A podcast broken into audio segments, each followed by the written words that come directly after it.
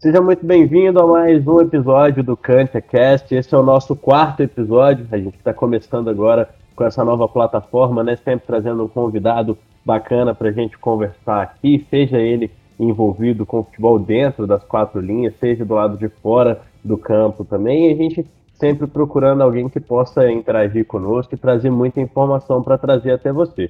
Se você já conhece o Lacante FC lá no Twitter, ajude a gente também, tá ouvindo a gente, chegou pelo Twitter, dá o RT para poder divulgar mais o nosso trabalho. Se não conhece, né, segue a gente lá, twitter.com.br lacantefc. E hoje eu tô com o meu companheiro também, a gente que fez nascer o Lacante, né, Felipe Alexandre, Felipe Nunes. Seja muito bem-vindo ao CantiaCast. Obrigado, João Vitor. Obrigado, pessoal que está nos acompanhando. Nós estamos aqui hoje com um convidado super especial. Vai falar um pouquinho da carreira dele, vai falar um pouquinho de marketing esportivo. É um pouquinho na minha área e hoje a gente está aqui, Rafael Zanetti. Prazer contar contigo aqui no, no CanchaCast. Obrigado, Felipe. Obrigado, João. Um grande prazer estar aqui com vocês hoje. Estou à disposição aqui para a gente bater um papo sobre marketing esportivo.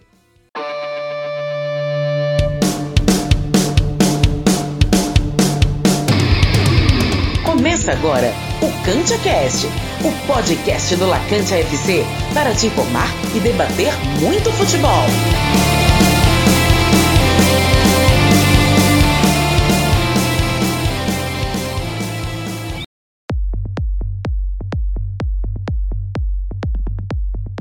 A gente já começando esse episódio, né? Primeiro Vou apresentar, né, Rafael Zanetti, que é administrador formado pela Universidade Federal de Santa Catarina, tem pós-graduação em gestão e marketing no futebol pelo Instituto Catarinense de Pós-Graduação, foi gerente de marketing do Palmeiras e do Atlético Mineiro e diretor de negócios do Havaí. Rafael, vamos começar pelo Palmeiras. Uhum. Como é que foi essa passagem por lá, né? Tem a volta da Série B, o ano do centenário. Como é que é trabalhar nesse cenário dentro de um clube tão grande como é o Palmeiras? Cara, foi a coisa mais espetacular que eu podia ter feito na minha vida, assim, em relação a todos os tipos de situações, entendeu? Porque fazer um pouco de uma introdução antes, né? Eu sempre tive na minha carreira um ponto assim de passar por algumas áreas, né? Eu sempre pensei em fazer um treininho gigante na, na minha carreira de me desenvolver é, em vários segmentos dentro do marketing esportivo, né? Então eu tinha passado antes por uma empresa de pesquisa, depois passei por uma agência de marketing esportivo, e o Palmeiras é uma coisa muito completa, tá? Em relação a essas questões aí. E eu digo completo não só dentro do marketing esportivo, como de vida mesmo, sabe? Vida profissional e pessoal. É, é uma coisa muito grande. E eu te falo mais hoje, depois que eu passei, do que na, naquela situação. Acho que eu não tinha muita noção do que, que era a grandeza do Palmeiras naquela situação, tá? O período, período foi bem conturbado, tá? É, e foi bem gratificante ao mesmo tempo também, porque a gente pegou um período totalmente de mudança, sabe? E eu consegui participar de algo que com certeza vai ficar marcado na história do clube. Se é que não, não seja o principal momento aí de mudança do clube, tá? Então eu consegui participar de fatos bem interessantes aqui, por exemplo, do centenário do clube, né? Eu entrei em começo de 2013, né, com o começo da gestão do Paulo Nobre, que foi a grande mudança do clube. A gente começou a trilhar esse caminho, né? Porque até então, no Palmeiras naquela época, hoje o Palmeiras é referência, mas na época ele era tido como chacota, assim, em relação aos outros adversários. Na, na época o Corinthians é que estava na vanguarda, o São Paulo tinha acabado de ser o clube referência, depois passou para o Corinthians, o Santos também, ele vinha muito bem naquela questão do, do Neymar, Robinho, enfim. E o Palmeiras estava sempre em segundo plano, né? sempre é, bem aquém do que é o Palmeiras, né, do, do, que deveria ser, porque historicamente o Palmeiras sempre foi um clube à frente do seu tempo, ele foi referência a uma série de situações, tá? E, e o Palmeiras estava muito longe, a gente até brincava lá que o Palmeiras não, não tinha entrado no século XXI ainda, porque a gente estava um pouco atrasado. E, então, assim, a gente fez uma, posso chamar uma revolução, né? Eu digo a gente, a gestão toda, né? Não foi não foi só o departamento de marketing, foi a gestão como um todo. Como experiência assim de vida também foi, foi importante porque foi a primeira vez que eu trabalhei dentro de um clube, que é totalmente diferente de tudo que eu, eu tinha vivido anteriormente, em, to, em todos os sentidos, né? E trabalhar com um clube como o Palmeiras, que é um clube nacional, que tem uma abrangência nacional, é uma coisa totalmente fora da realidade também qualquer tipo de trabalho, porque a gente tem uma peculiaridade dentro de uma situação dessa que tu consegue atingir uma série de pessoas. E como a gente trabalha com marca, a gente mexe muito com essa emoção. E isso é impressionante como é que funciona essa questão e o quanto, quanto é poderoso um clube como o Palmeiras, assim, para mudar a vida das pessoas. Então, acaba tendo uma responsabilidade muito grande nesse sentido, né? Então, é, eu falei do centenário, eu falo também de uma mudança e muito importante do clube que a gente pegou a fase da inauguração da arena. Então, eu vou falar alguns pontos aqui que eu acho que foram marcas dentro do clube que a gente participou, que foi essa questão do centenário, né, de 2014. A gente fez o lançamento da camisa amarela, que foi um grande sucesso dentro do clube.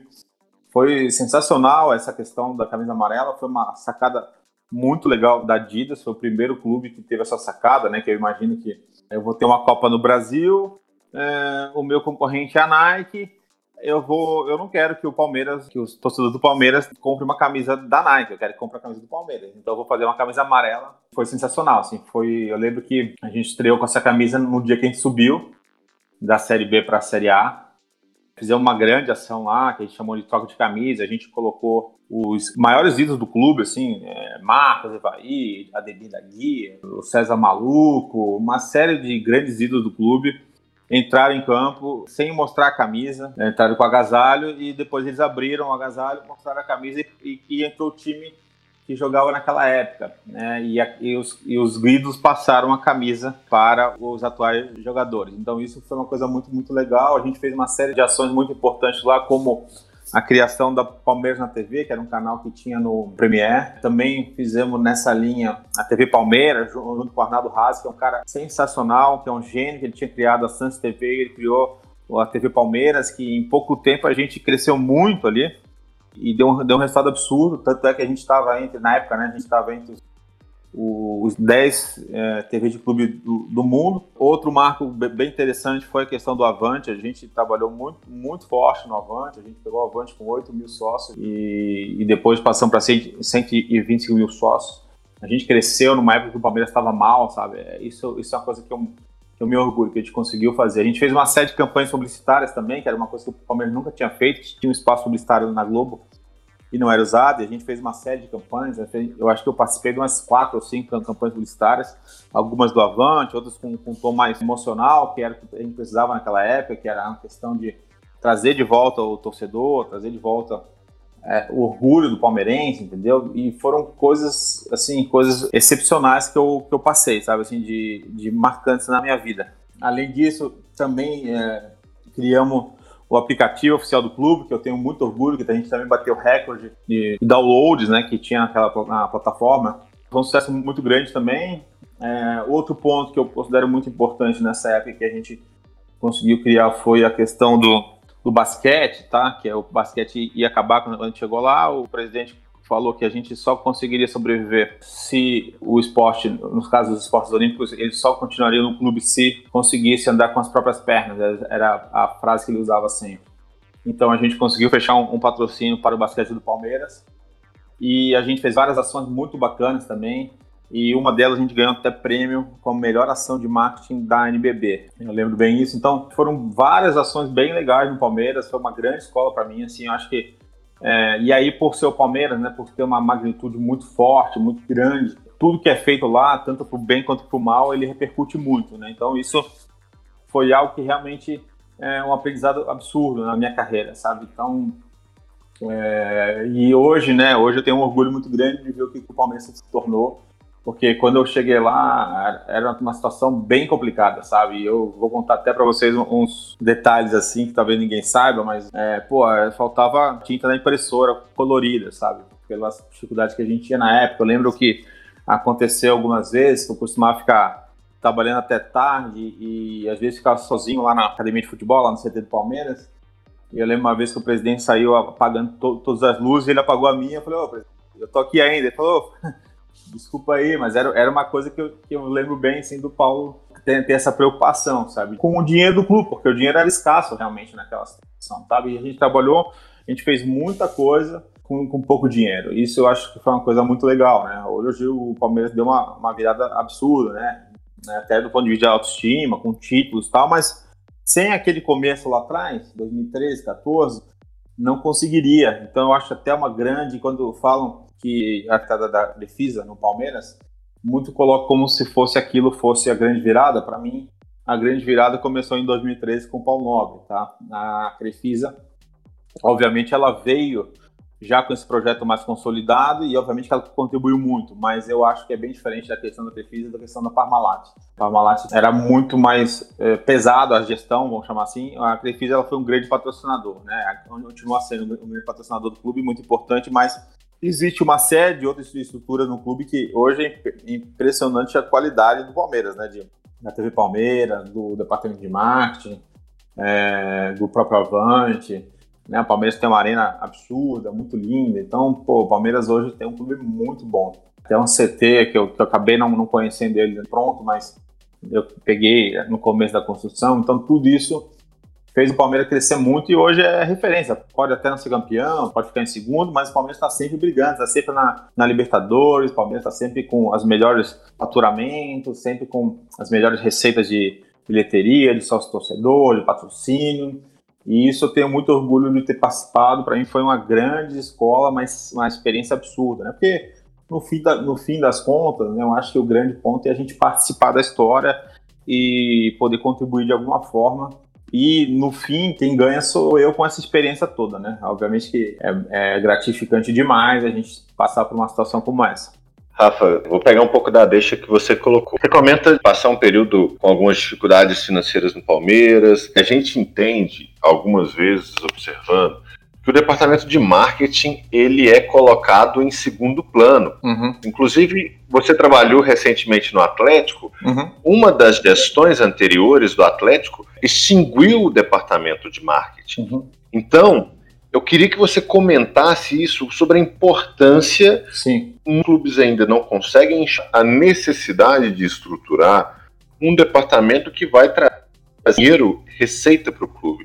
Você pode comentar um pouco a respeito disso? Claro, não, é pergunta muito boa eu acho que eu vou, vou, mais a fundo nessa questão. Acho que o modelo político dos clubes, né, o modelo de negócio dos clubes, ele é político, então acaba tendo uma, uma questão muito focada no futebol, sabe? É, tudo é para futebol. Então, se tem uma receita de 100 milhões, 90 milhões vai ser futebol e o resto vai ser o resto, sabe? Então, tu consegue contratar um jogador pagando 400 mil, mas tu não consegue ter mil reais para fazer uma ação de marketing. O marketing hoje eu vejo como os gestores entendem, né? Os gestores esportivos, né, os presidentes, diretores e tal, eles entendem o marketing como uma fonte de receita e só.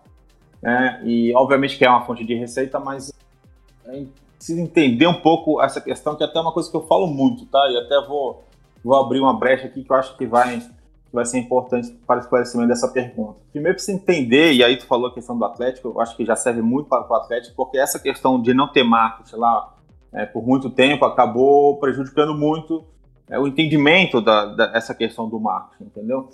Porque eu vejo como três áreas bem estratégicas, bem importantes do clube, que é marketing comercial e comunicação, e as três trabalham junto, tá? Quando elas não trabalham junto, quando, quando não tem uma sinergia, a coisa não vai funcionar.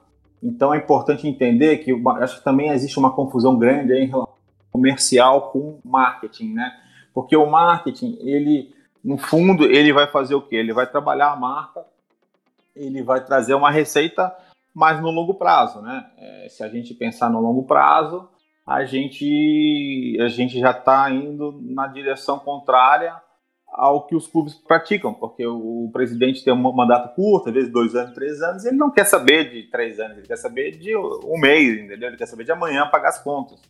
É, e nesse sentido, para fazer um trabalho de posicionamento de marca, que a gente até conseguiu fazer no Palmeiras, né? Mas foi um trabalho mais longo no Palmeiras é, demora um tempo. Então, assim, tu tem que entender que o departamento de marketing, ele cuida é, da marca do clube e tal, e o comercial vende. E, e, e, um depende do outro. Então, tu tem que ter um produto forte para poder vender. Então, não foi à toa que a Crefisa chegou no Palmeiras, por mais que fale que a Leila foi lá, ligou, procurou tal, mas ela não foi. É, de alguma forma, o Palmeiras é uma boa gestão do Palmeiras e um bom departamento de marketing, como a gente tinha naquela época lá, chamou a atenção dela para ela investir no clube. E ela continua investindo no clube e eu acho que tem muito em função dessa questão também. Acho que o departamento de marketing ele embala o produto, ele é responsável por embalar o produto para trazer um produto melhor, e aí fica mais fácil de vender. Eu dou muito exemplo nas minhas aulas, é um copo de café branco e um copo de café com a marca Starbucks. Um custa dois reais, outro custa, sei lá, cinco reais, simplesmente por fato de ter uma marca ali. Pode ser o mesmo café, mas um produto,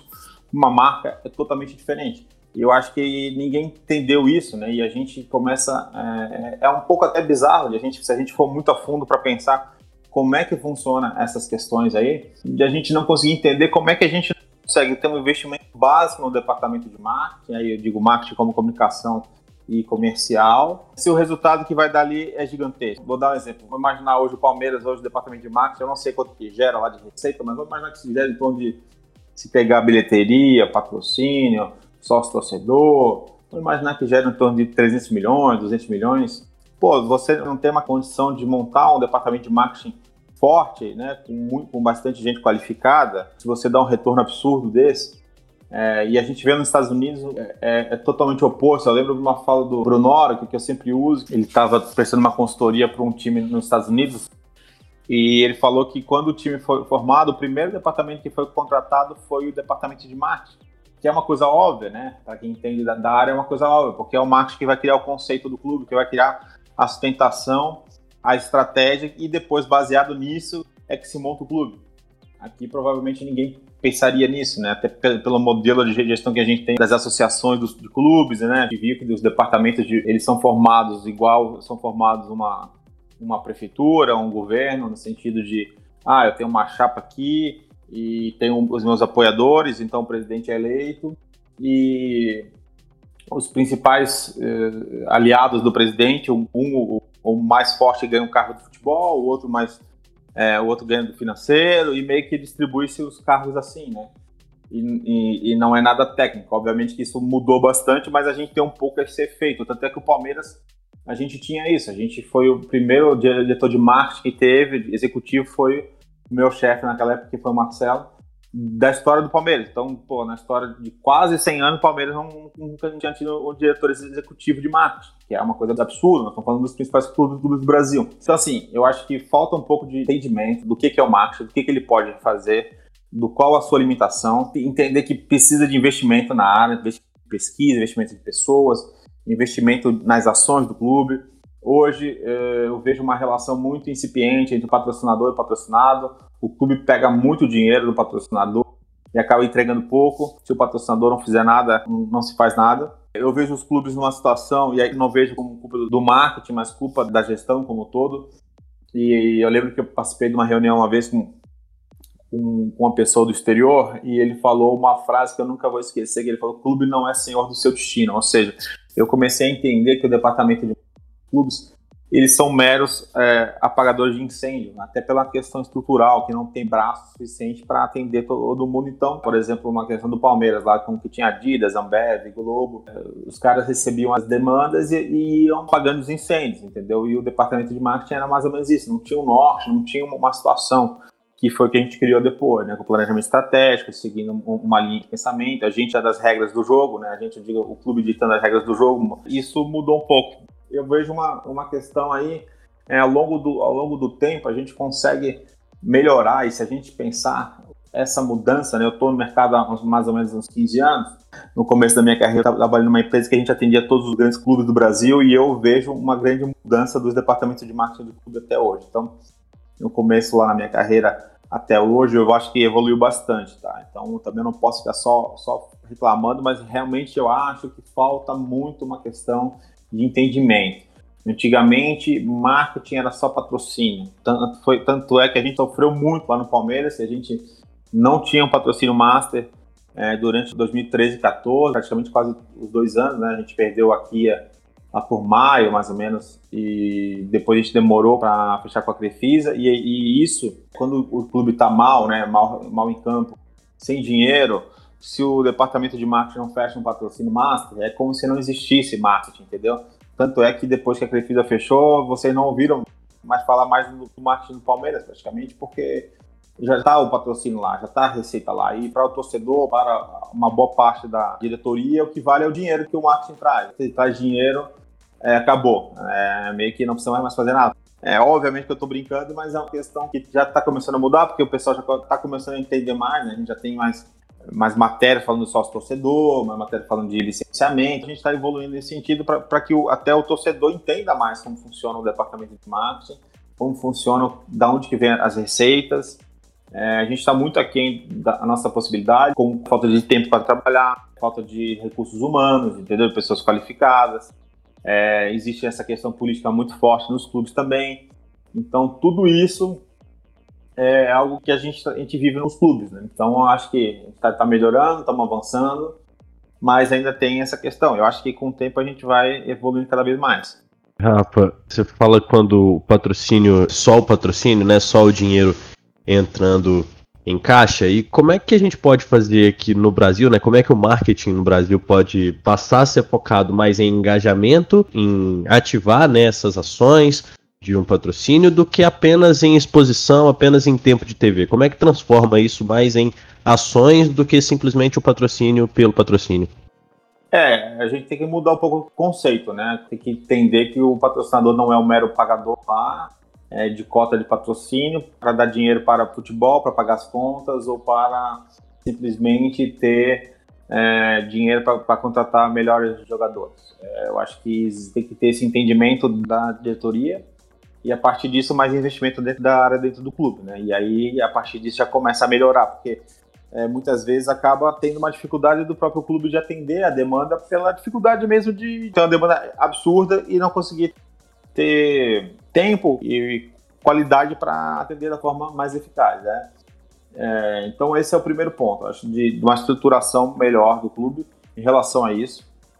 É, investimento em pesquisa, que eu acho que ninguém fala disso, eu acho que é um grande erro. Eu lembro que das primeiras coisas que a gente fez no Palmeiras foi isso, a gente fechou uma com a Nilce, com a pesquisa, porque era algo importante para a gente, a gente se baseou muito nisso. Então, essa questão é, entender o cliente, sabe? A gente entendeu o departamento de marketing do cliente, né? Do patrocinador. É, a gente ainda tem uma questão, principalmente nos clubes, quanto mais regional, mais aparece essa questão, que é a questão de patrocínios com mecenato, com uma, uma, questão política, um viés político, que aí às vezes foge um pouco até da questão do patrocínio é, como como uma estratégia de mercado né, do, do da, da, empresa.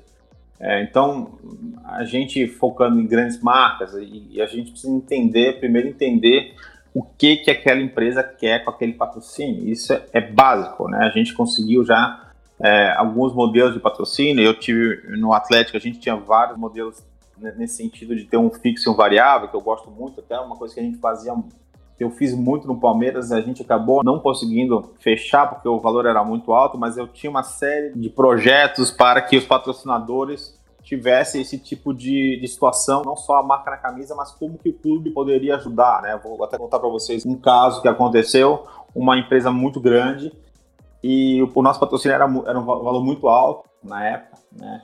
E a gente estava na Série B e os caras fecharam para gente falar que assim, a gente tem muito interesse no Palmeiras, mas assim, a gente já é uma marca consolidada no mercado. Eu não vou pegar uma verba muito alta de marketing para focar em visibilidade, que eu já sou uma marca conhecida. Mas se o Palmeiras conseguir que eu melhore o meu share de mercado na região da Grande São Paulo, é algo que me interessa. Aí a gente pensou a gente fez uma proposta baseada na, nas vendas da, desse patrocinador. Aí a gente criou uns KPIs, né, umas metas em relação à venda, aumento do share, é, aumento da visibilidade da marca, aumento do recall de marca, tudo isso a gente colocou e baseando nas metas, se a gente conseguisse bater, a gente ia aumentando o valor do patrocínio. Então a gente focou o patrocínio numa parte baseada nessas metas e a gente ia trabalhando, a gente criou uma série de ações que fogem totalmente de, é, de, de um clube normal para focar em ações que iriam aumentar a venda. Então, isso já começa a mudar, né? Ao longo do tempo, a gente já vê a questão do, do BMG, né? Que eu tive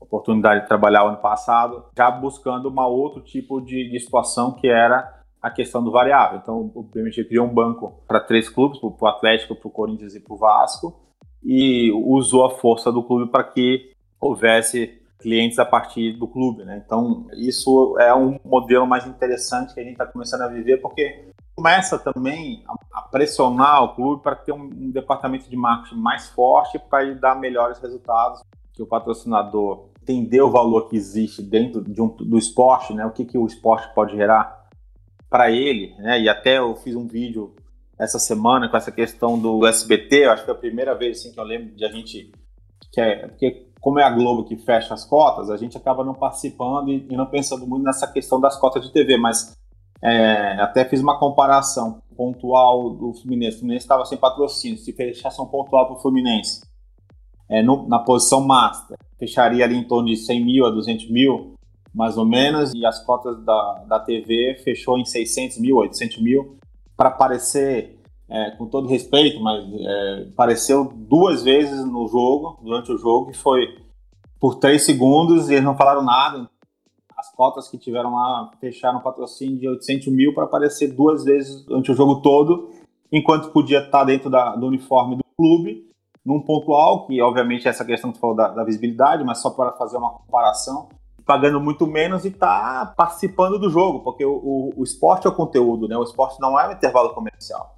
A capa do jornal estaria a marca, daqui a 50 anos, quando visse a final, estaria a marca lá. É, então a gente precisa entender mais, a gente precisa mostrar mais a força do, do esporte para essas empresas. Essas empresas precisam entender mais. Cabe muito a gente a partir de agora e começar é, com essa evolução aí dos caras entenderem que podem é, ter uma relação muito mais forte e sólida junto com o clube, formando uma parceria muito mais forte que vai gerar, vai muito mais receita e muitas vezes pagando muito menos.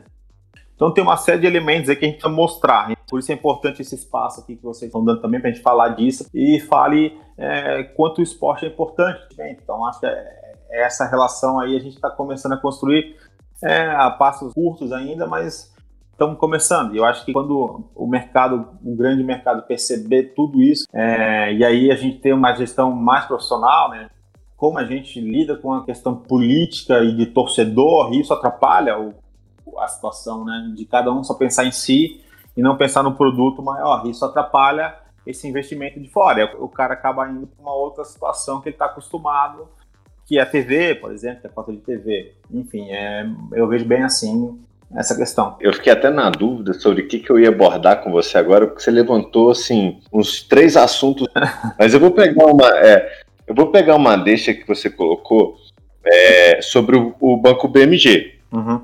Estava trabalhando no Atlético, o Atlético tem essa relação com o BMG já de algum tempo. Certo. Comentou dos outros dois clubes que o BMG também fez uma ação parecida. Uhum. Recentemente, a torcida do Corinthians ela protestou na internet por causa das cores do patrocínio. Certo. É uma cor laranja que destaca muito.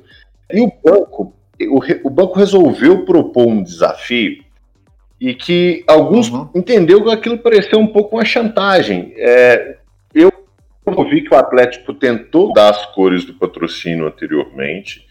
Eu lembro que em 2012, quando o BMG estava bastante inserido no mercado, Houve reclamação por causa das cores do patrocínio em alguns clubes. É, o que, que você pode passar dessa visão, desse tema? É, se essa ação do Corinthians, a coisa não podia ter sido feita de uma outra maneira, que não parecesse uma barganha. Olha, eu te dou isso, mas você vai ter que me dar isso em troca.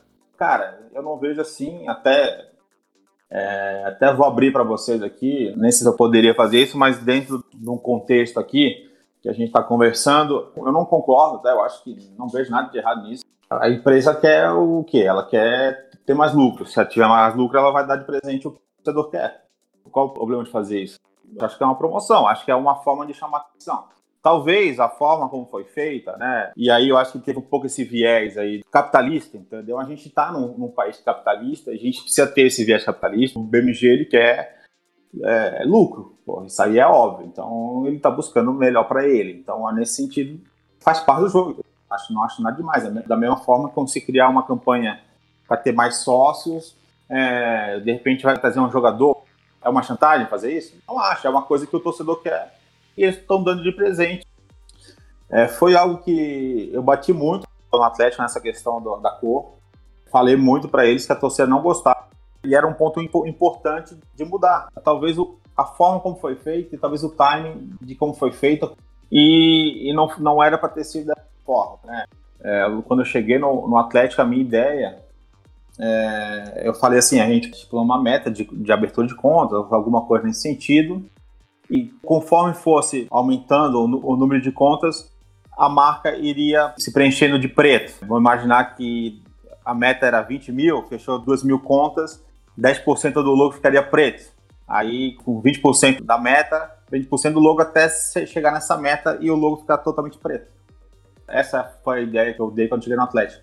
E aí eles fizeram alguma coisa parecida, que eu acho que foi um pouco pior, que foi essa questão só da, da meta por si só, né? não, não tinha essa, dessa brincadeira que eu, que eu falei do, do preenchimento do, do logo, né? É, mas eu acho válido, cara. Eu acho que eu acho que a gente tem que arriscar, entendeu? A gente tem que criar. Às vezes erra, às vezes tem um, uma pessoa que é mais influente que não gostou, que aí é, tem um pouco mais de repercussão, entendeu? Então eu acho que a gente tem que ser mais agressivo nesse sentido, entendeu? A gente tem que criar mais situações diferentes, entender que quando se cria uma campanha, vai ter pessoas que não vão gostar, que vai achar que tem um viés ou algum nesse sentido, e, e que não vão gostar. Hoje, com a internet, a gente entender o que, que é repercutir mal, né? É, são três pessoas falando mal no post e, e 98% falando bem. Teve uma campanha do Atlético que foi uma campanha do Setembro Amarelo de prevenção ao suicídio, cara, e dentro dessa campanha uma série de como ah, com esse time aí eu, eu me mato mesmo. Patrick na, na lateral direita eu, eu, me mato. Porra, cara, se, se, o cara não entende que uma campanha nesse nível, nesse grau de magnitude, é muito maior do que um resultado do jogo específico, aí já é uma, uma questão já cultural da sociedade de lidar com assuntos sérios dessa forma, né? Então é algo que eu não posso considerar é, uma campanha negativa por causa de um ou dois comentários que foram ruins. É, é nessa linha que eu vejo. Esse foi Rafael Zanetti, especialista em gestão esportiva, conversou com a gente aqui nesse quarto episódio do CantiaCast. Rafael, muito obrigado pela sua presença aqui, deixar o espaço aberto para as suas considerações finais. Eu que agradeço aí, conteúdo alto nível, né, para a gente bater papo e contar um pouco da minha experiência. Eu acho que é sempre válido a gente estar tá conversando com, com as pessoas, mostrando um pouco do trabalho, mostrando que a gente pode mudar, que a gente pode é, fomentar o mercado, porque eu acho que a gente só consegue crescer dessa forma. Eu vejo muito essa questão de de união, de coesão, de, de, de capacitação. Acho que a gente não tem que ficar segurando as coisas, mostrar para o mercado, é, mostrar para que as pessoas entendam mais do, marketing esportivo, que a galera se contagie com, com a questão, que desperte esse interesse, que a gente traga mais para o mercado, que esse mercado cresça cada vez mais, não só no futebol, mas em todos os esportes. A gente precisa de qualificação da área. É, então, agradeço aí, parabéns pelo projeto de Felipe, sempre um prazer. Estamos Estamos aí, né, nos próximos também, para poder fazer mais o CantaCast. Né? Obrigado, João. Obrigado, Rafa, de coração, pela, pela conversa, pelos minutos que deu a gente esclarecer alguns pontos relevantes do, do tema do marketing esportivo e espero que a gente possa voltar a bater papo mais vezes aí para frente. Obrigado, Rafa. Obrigado, João. O pessoal que nos acompanha aqui, forte abraço. Continue nos seguindo nas redes sociais. Isso aí. Então, você aí que está nos ouvindo no seu agregador de podcast favorito, lembrando que o CantiCast está no Spotify, no Google Podcast, no Apple Podcast, enfim, eh, nos agregadores de podcasts por aí, pela internet, né? E também lá no Twitter, twitter.com barra LacanteFC, segue lá, lá também tem muita informação. E a gente encerra esse quarto episódio do CantiCast. Um abraço e até a próxima.